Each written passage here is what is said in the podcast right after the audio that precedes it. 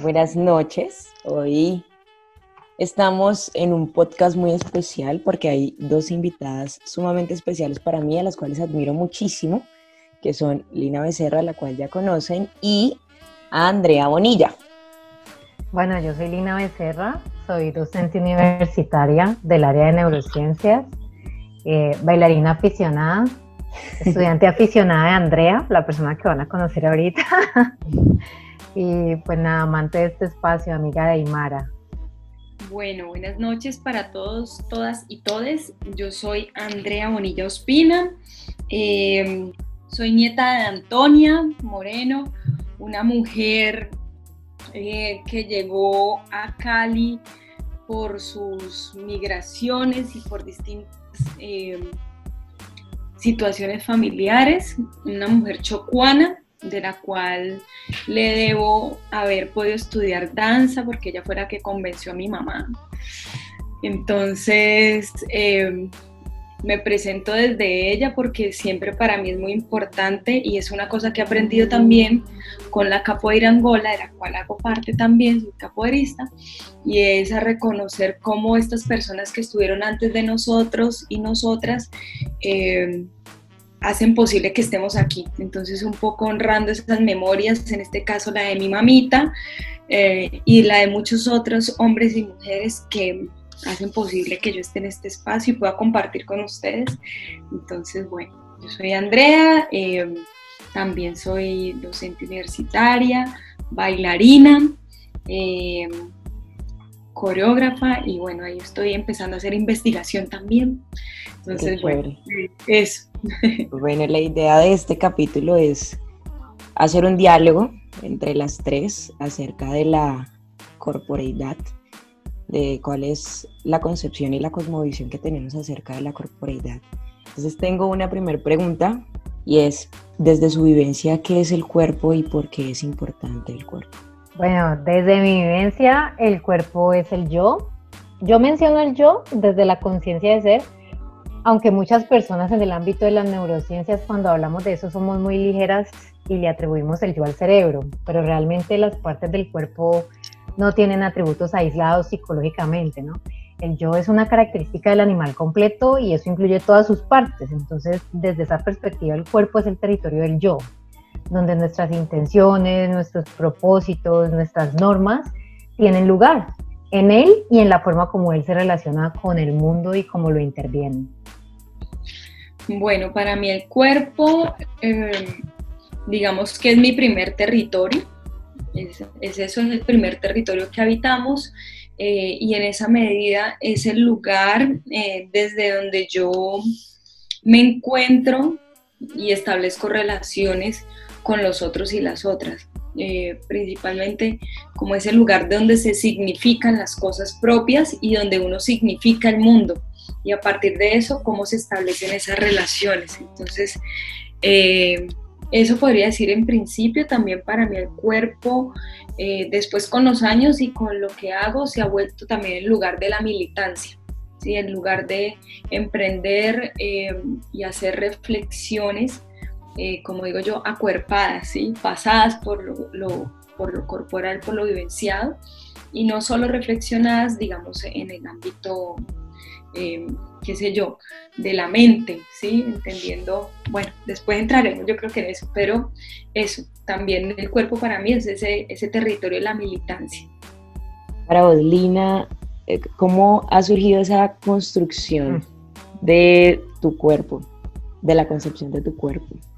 No, pues bueno, yo pasé por una infancia donde tenía un grado alto de actividad física, una búsqueda constante de movimiento era una niña que quería correr, saltar, trepar y todo eso me costó no solamente lesiones corporales, sino una corrección constante por parte de adultos en busca de que yo tomara pues unas posturas que fueran más clásicamente consideradas como femeninas. Entonces era eso que siempre se tenía que corregir, en lo que siempre se tenía que intervenir y, y fue bastante difícil esa época.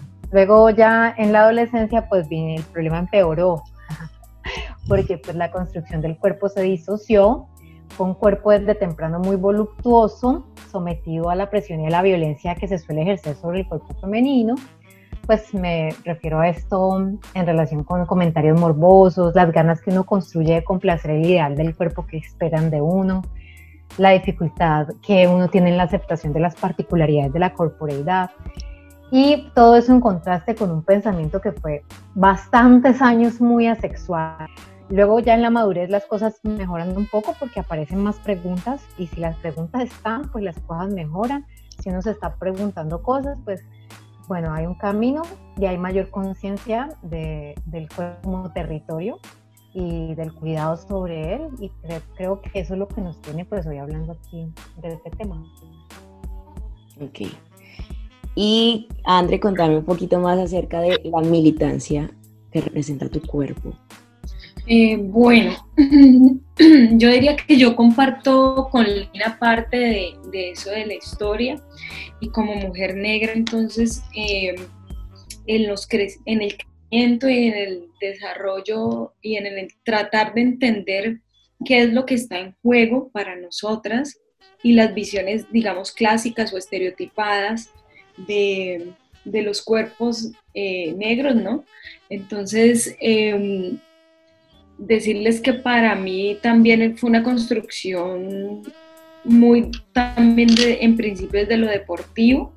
Después en una etapa llegó la danza, el arte y entonces ahí cambia y se revalúa mucho y creo que es la danza afrocontemporánea y la capoeira angola. En mi caso, lo que me permite ir entendiendo lo que significa ser mujer negra en esta sociedad no porque no lo supiera o no me viera y no me reconociera, porque no pasa por ahí, en mi caso por lo menos no pasaba por ahí, sino eh, entender qué se espera, ¿sí? ¿Qué espera la sociedad de uno? Eh, ¿Qué cree uno? Pero qué sueños tiene uno y qué, cómo lograrlo. Entonces son como tres lugares, o hasta creo que en mi caso a veces eran más, eh, entre el, el deber ser el hacer y el querer ser. Entonces, creo que la militancia empieza cuando yo empiezo a intentar alinear qué es lo que yo quiero. Y eso eh, empieza a ser eh, justo con el reconocimiento y el conocimiento de, de lo que significaba. Entonces empezar, por ejemplo, un caso muy clásico de la, de la danza es, digamos, en ciertas representaciones escénicas, entonces eh, tú eres la que va a usar cadenas. Y posiblemente para mucha gente que escuche esto lo va a escuchar como algo muy, eh, entre comillas, normal o naturalizado, pero yo me sentía siempre muy incómoda, no lo hice y entender por qué no hacerlo, ¿sí? ¿Qué era lo que no quería reforzar? Y era que no solo como persona negra tengo este lugar, ¿sí? Entonces, digamos, la militancia empieza en entender la potencia de la estética, de crear otras estéticas, de ser representativo en otros lugares y tener mujeres que representen en distintos espacios. Entonces, eh, ese, ese cambio es lo que a mí me permite también, eh, digamos, emprender mis militancias, ¿cierto? También entender un poco de la historia eh, y de entender, claro, nuestro sistema y entonces por dónde es que uno reexiste, ¿no? Más que resistir y hacer fuerza y que es posible, pero cómo reexistir, entonces el reexistir es invención constante, eh, entendiendo esta norma, ¿no? Cómo yo voy a unas prácticas ancestrales, cómo yo construyo el cuerpo como un territorio con conocimiento, cómo entender que esto son prácticas comunes, comunales, ¿sí? Que hay una, hay una técnica entregada de un cuerpo al otro, que por eso estamos aquí. Entonces, darle también creo que empezar a cambiar los paradigmas de pensamiento, porque eso es lo que a mí me permite como empezar a buscar los pequeños quiebres, digamos, a ir creando las grietas, ¿no? Como dice Catherine Walsh, a grietar el sistema, ir haciendo que eso se vaya rompiendo. Y entre más grietas seamos, pues esto muy quiebra. Y para ustedes hoy, después de esta construcción, que me imagino que ha durado su vida entera. Eh, ¿Consideran que hay alguna diferencia entre la corporeidad femenina y masculina? Pues hablándolo desde un término binario, sí. Pues eh, yo no puedo dejar de lado, me cuesta mucho esta parte relacionada pues con la biología. Eh, la mayoría de los homo sapiens nacemos machos o hembras, pero no sabemos si seremos hombres, mujeres, cuál va a ser nuestro género. Entonces creo que hay dos cosas a señalar. Una en cuanto a esa morfología, que valga la redundancia, es dismórfica sexualmente, donde hay genitales diferentes, caderas diferentes, medidas diferentes, desarrollo muscular diferencial. Y otra es el cuerpo que se genera socialmente, que se asocia además a esos aspectos biológicos y que se genera cuando tienes un lugar desde lo binario, como tú dices, siendo mujer, o, siendo mujer u hombre, al menos desde la feminidad y la masculinidad clásicas, ¿no? y cómo eso genera unos límites para ambos tipos de cuerpo en los espacios que tienen disponibles. Entonces yo creo que sí hay unas diferencias porque son los espacios disponibles para sentarse, para caminar, para expresarse, para vestirse, ¿sí? Eh, el diseño de sus estéticas sobre ese cuerpo, las conductas de cuidado sobre ese cuerpo que, que, se vuelven diferenciales eh, en ese término. Eh, la explotación a la que ese cuerpo es sometido, que en mi experiencia es diferente, aunque ambos cuerpos son explotados, eh, la explotación sobre el cuerpo feminizado tiene sus connotaciones porque hay una erotización generalizada a la cual este cuerpo pues está sometido y en relación con lo que hablábamos en un podcast anterior y que lo explicó muy bien una feminista comunitaria boliviana que se llama Adriana Guzmán, este cuerpo feminizado es un cuerpo donde aprendemos a explotar, ¿no? donde aprendemos, hacemos nuestros pinitos en el sistema económico porque decíamos que veíamos allí a nuestras madres, a nuestras abuelas, a las empleadas domésticas realizar un montón de trabajo que o no era remunerado económicamente o reproduce las dinámicas de explotación coloniales sobre cuerpos que siguen teniendo menos oportunidades y ocupándose el trabajo menos, menos valorado socialmente. Entonces yo pienso que sí, sí hay unas diferencias en estos cuerpos. Eso, yo coincido eh, mucho con Lina y bueno, ella tiene obviamente una profundidad mucho mayor en, lo biológico eh, y yo también voy a ese lugar, eh, aparte de eso, donde nosotros social históricamente aprendimos a ver eso binariamente y en contraposición. O sea, no es que uno pueda hacer esto, sino es en opuesto, o un lugar o el otro. Y siento que socialmente nos hemos empecinado en encuadrarnos en eso, ¿cierto? Eh, y lo digo, digamos, no solo biológicamente, sino a nivel social y cultural, ¿no? ¿Qué es lo que se espera de un hombre? ¿Qué es lo que se espera de una mujer? Porque esos son los términos, digamos, sociales. Eh, y, qué, y cómo es de sensible cuando uno eh, que ha sido identificado socialmente en uno, en uno de esos roles, hace algo que no le pertenece. ¿sí? O socialmente no es lo que uno tiene que hacer. Y más que ahora, por ejemplo, en esta generación, que no es que en esta generación haya empezado esta mujer, qué sé yo, la cuarta tabla del feminismo clásico, pero vemos los feminismos indígenas, vemos los feminismos negros, Vemos, por ejemplo, eh, la defensa dentro de los movimientos LGTBQ más. Eh, entonces vemos toda una expansión que creo que nos abre la gama de los matices, ¿sí? de dejar de ver en opuestos. Y creo que eso es una gran construcción y un gran aporte también. Entonces creo que esta construcción sí, sí tiene, digamos, todavía, todavía vemos así y estamos enseñados a ver así, pero creo que estamos caminando muchos y muchas hacia esas aperturas, ¿no? Entiendo. Yo quiero quedarme hablando con ustedes un montón de cosas y desglosarlo, desglosarlo bastante. Yo espero poder hacer otro podcast con ustedes, porque tengo muchas dudas, pero el tiempo es corto. Entonces, eh, lo único que les quisiera pedir, y perdón por estar en una posición más de receptividad, pero tenía muchas ganas de escucharlas.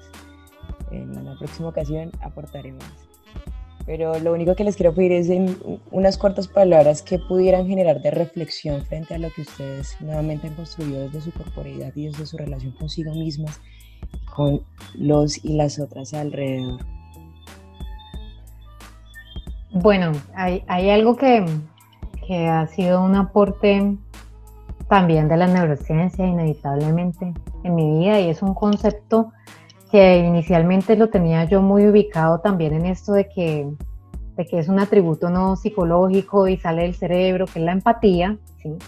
Pero a medida que lo he ido trabajando, pues me doy cuenta de que, de que es un concepto que no tiene mucho que ver solo con eso, no es algo etéreo, sino que es algo que de pronto nosotros los que lo enseñamos nos equivocamos enseñándolo y no lo transmitimos como debería ser con el cuerpo, pero que realmente eh, depende de él y ese ponerse imaginariamente en el lugar del otro eh, mezcla claramente un proceso de percepción con uno de motricidad, incluyendo las vísceras, ¿no? Todo ha metido ahí, eh, que determina realmente lo que es sentir lo que otro cuerpo siente, ¿cierto? o lo que otro cuerpo puede sentir, así sea un cuerpo que esté en el otro lado del mundo. Entonces yo creo que eh, esa es una cosa en la que a mí me gustaría enfatizar en la necesidad que tenemos de pronto de hacer una interiorización mayor sobre eso, sobre esa capacidad increíble que tiene, que tenemos, que tiene nuestro cuerpo y que tenemos como cuerpo eh, de experimentar los otros cuerpos, que es una realidad eh, neurobiológica y que puede generar puentes eh, o lazos que realmente eh, disminuyan todas estas fronteras que conceptualizamos y que nos ponemos y que nos atraviesan y que nos separan. Entonces yo creo que ese es el, el proyecto personal en el que estoy trabajando más allá de, trabajarlo desde un punto de vista conceptual, trabajarlo como una vivencia. Eh, voy a tomar desde el final, un poco con relación a eso que dice Lina, y es esto del concepto de lo amoroso.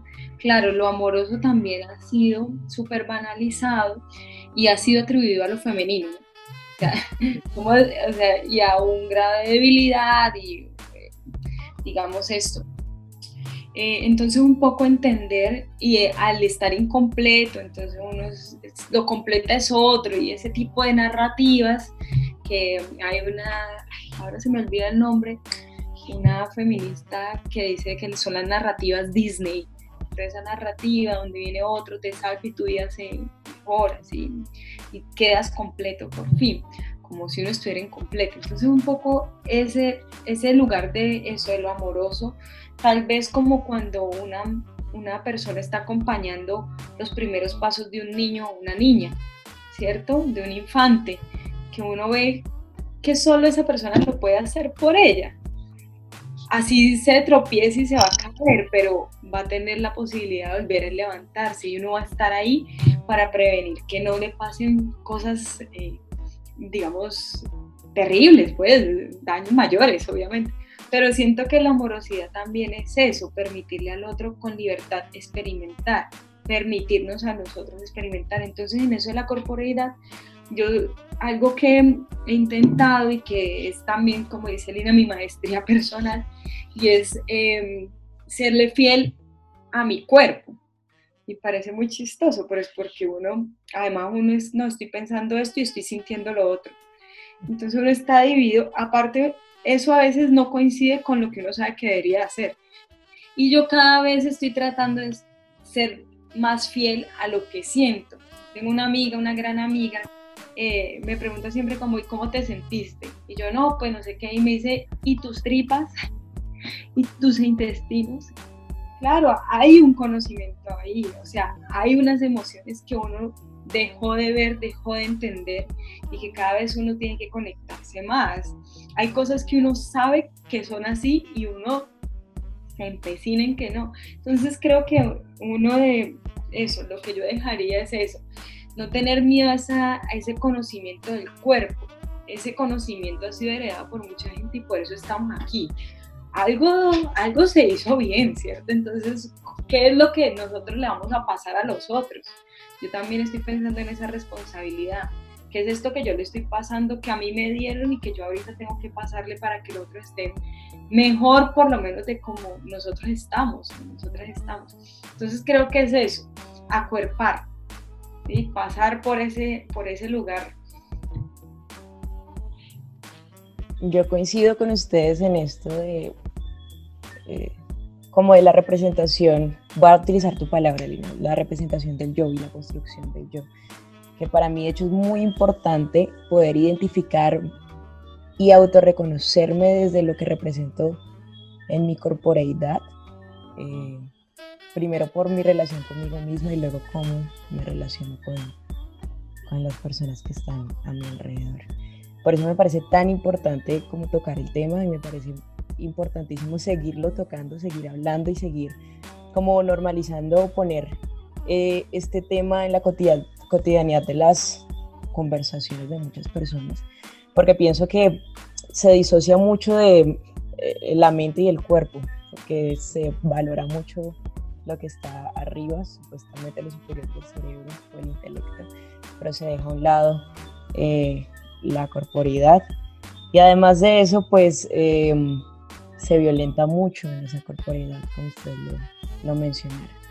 Entonces, bueno, yo quiero cerrar este podcast agradeciéndoles nuevamente por la invitación. Espero que podamos volvernos a unir a, a conversar con, con más diálogos y como aportando más a este tema.